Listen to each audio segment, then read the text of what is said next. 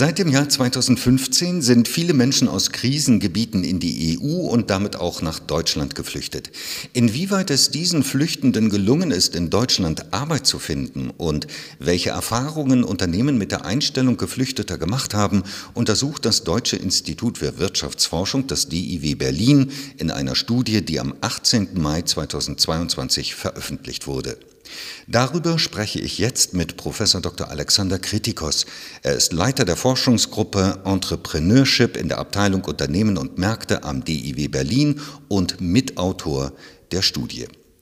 Herr Kritikos, Seit 2015 hat eine große Zahl Geflüchteter Deutschland erreicht.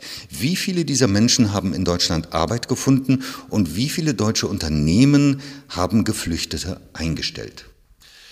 In der Tat, 2,1 Millionen Menschen sind äh, als Geflüchtete nach Deutschland gekommen in den vergangenen Jahren seit 2015. Und es gab ja die große Befürchtung, dass viele davon nicht äh, in Lohn und Brot gebracht werden können, dass sie vor allem die Sozialsysteme einwandern. Und insofern ist es schon bemerkenswert, dass seitdem rund 40 Prozent eine sozialversicherungspflichtig abhängige Beschäftigung gefunden haben, vermittelt werden konnten und damit in Lohn und Brot sind. Und es sind ungefähr ein Viertel aller Unternehmen in Deutschland, die tatsächlich sich dieses Themas angenommen haben, sich äh, diese Offenheit gezeigt haben und tatsächlich gesagt haben, ja, wir wollen auch Geflüchtete einstellen. Welche Erfahrungen haben denn diese Unternehmen mit Geflüchteten gemacht, sowohl was das Betriebsklima als auch was den wirtschaftlichen Erfolg angeht? Ja, nach einer längeren Einarbeitungsphase überwiegen bei vielen Unternehmen doch die sehr positiven Erfahrungen. Man muss sagen, dass Geflüchtete eben zum Betriebsklima dann positiv beitragen, dass sie häufig völlig andere Formen von Arbeitsweisen und Herangehensweisen mitbringen, damit auch eine gewisse Kreativität mitbringen, das heißt auf Probleme anders schauen und das hilft den Unternehmen auch. Insofern kann man sagen, insgesamt sind die Unternehmen sehr zufrieden mit der Einstellung der, der Geflüchteten und berichten auch davon, dass die Produktivität gestiegen ist und sie auch als Arbeitgeber nach außen hin positiv ausstrahlen können, weil sie eben signalisieren können, wir, haben uns, wir sind uns dieser Verantwortung bewusst gewesen und haben uns um Geflüchtete gekümmert und sie integriert. Vor welchen Herausforderungen stehen diese Unternehmen, die Geflüchtete einstellen wollen oder eingestellt haben? Nun, es ist wirklich eine Vielzahl von Herausforderungen und ich würde mich da jetzt auf die drei wichtigsten beschränken wollen. Zum einen ist es ganz offensichtlich das Sprachproblem. Und ähm, hier geht es nicht nur um das Erlernen der deutschen Sprache, sondern häufig dann ja auch um die Frage, wie können Sie die richtigen Fachbegriffe lernen in Ihrem Unternehmen. Und das ist schon ein gewisser Prozess, dahin zu kommen, in einem Unternehmen Menschen zu haben, die dann auch die gleiche Sprache fachlich sprechen können. Das Zweite ist ähm, die große Frage, wie identifiziere ich die richtigen Menschen und wie stelle ich sicher, dass sie die, sagen wir mal, Mindestqualifikationen mitbringen, die man braucht, um für diesen spezifischen Job, den die Unternehmen besetzen wollen, auch tatsächlich passungsfähig zu sein. Das heißt, man muss wissen, welche Qualifikationen sie haben. Vielleicht sind diese ganz anderer Natur, also hat man zum Beispiel keinerlei Informationen über, über Abschlüsse.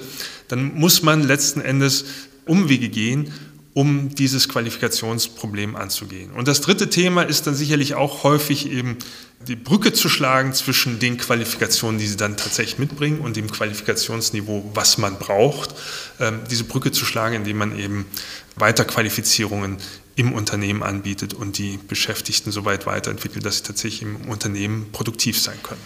Wie begegnen diese Unternehmen dieser Herausforderung und inwieweit hilft dabei auch der Staat?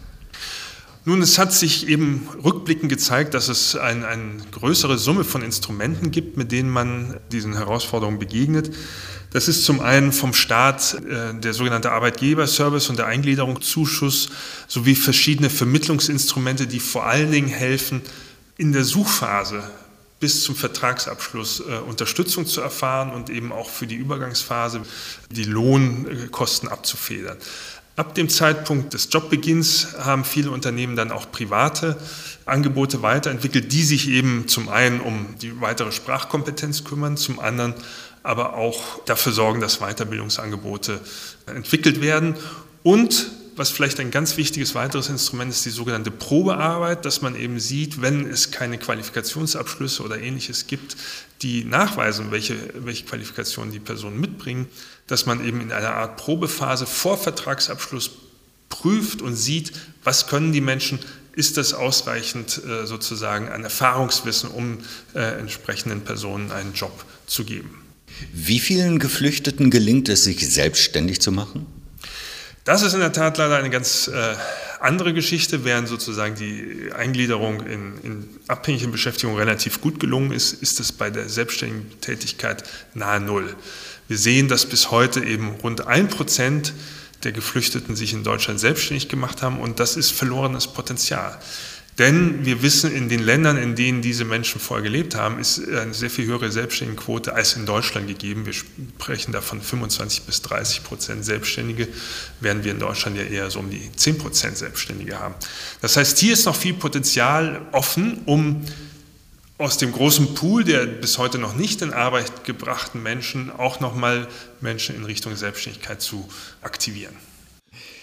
Was bedeuten Ihre Ergebnisse in Bezug auf die vielen Menschen, die jetzt aktuell aus der Ukraine vor dem Krieg nach Deutschland flüchten?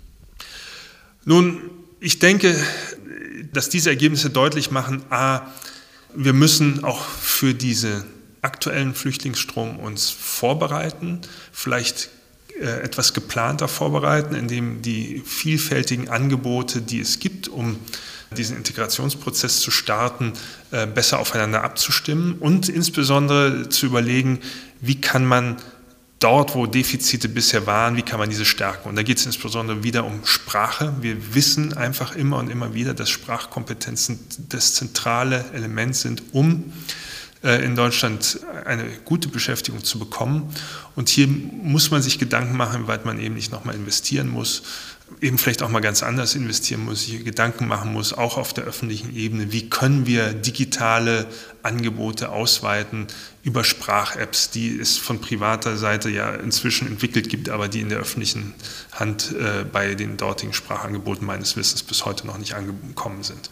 Das heißt, Angebote verbessern, weiterentwickeln, vielleicht auch ausweiten und zum anderen heißt es aber auch, sich klarzumachen, das Profil der Geflüchteten wird ja dieses Mal ein ganz anderes sein als das aus der 2015er Krise. Herr Kritikos, ich danke Ihnen für das Gespräch. Ja, vielen Dank auch von meiner Seite.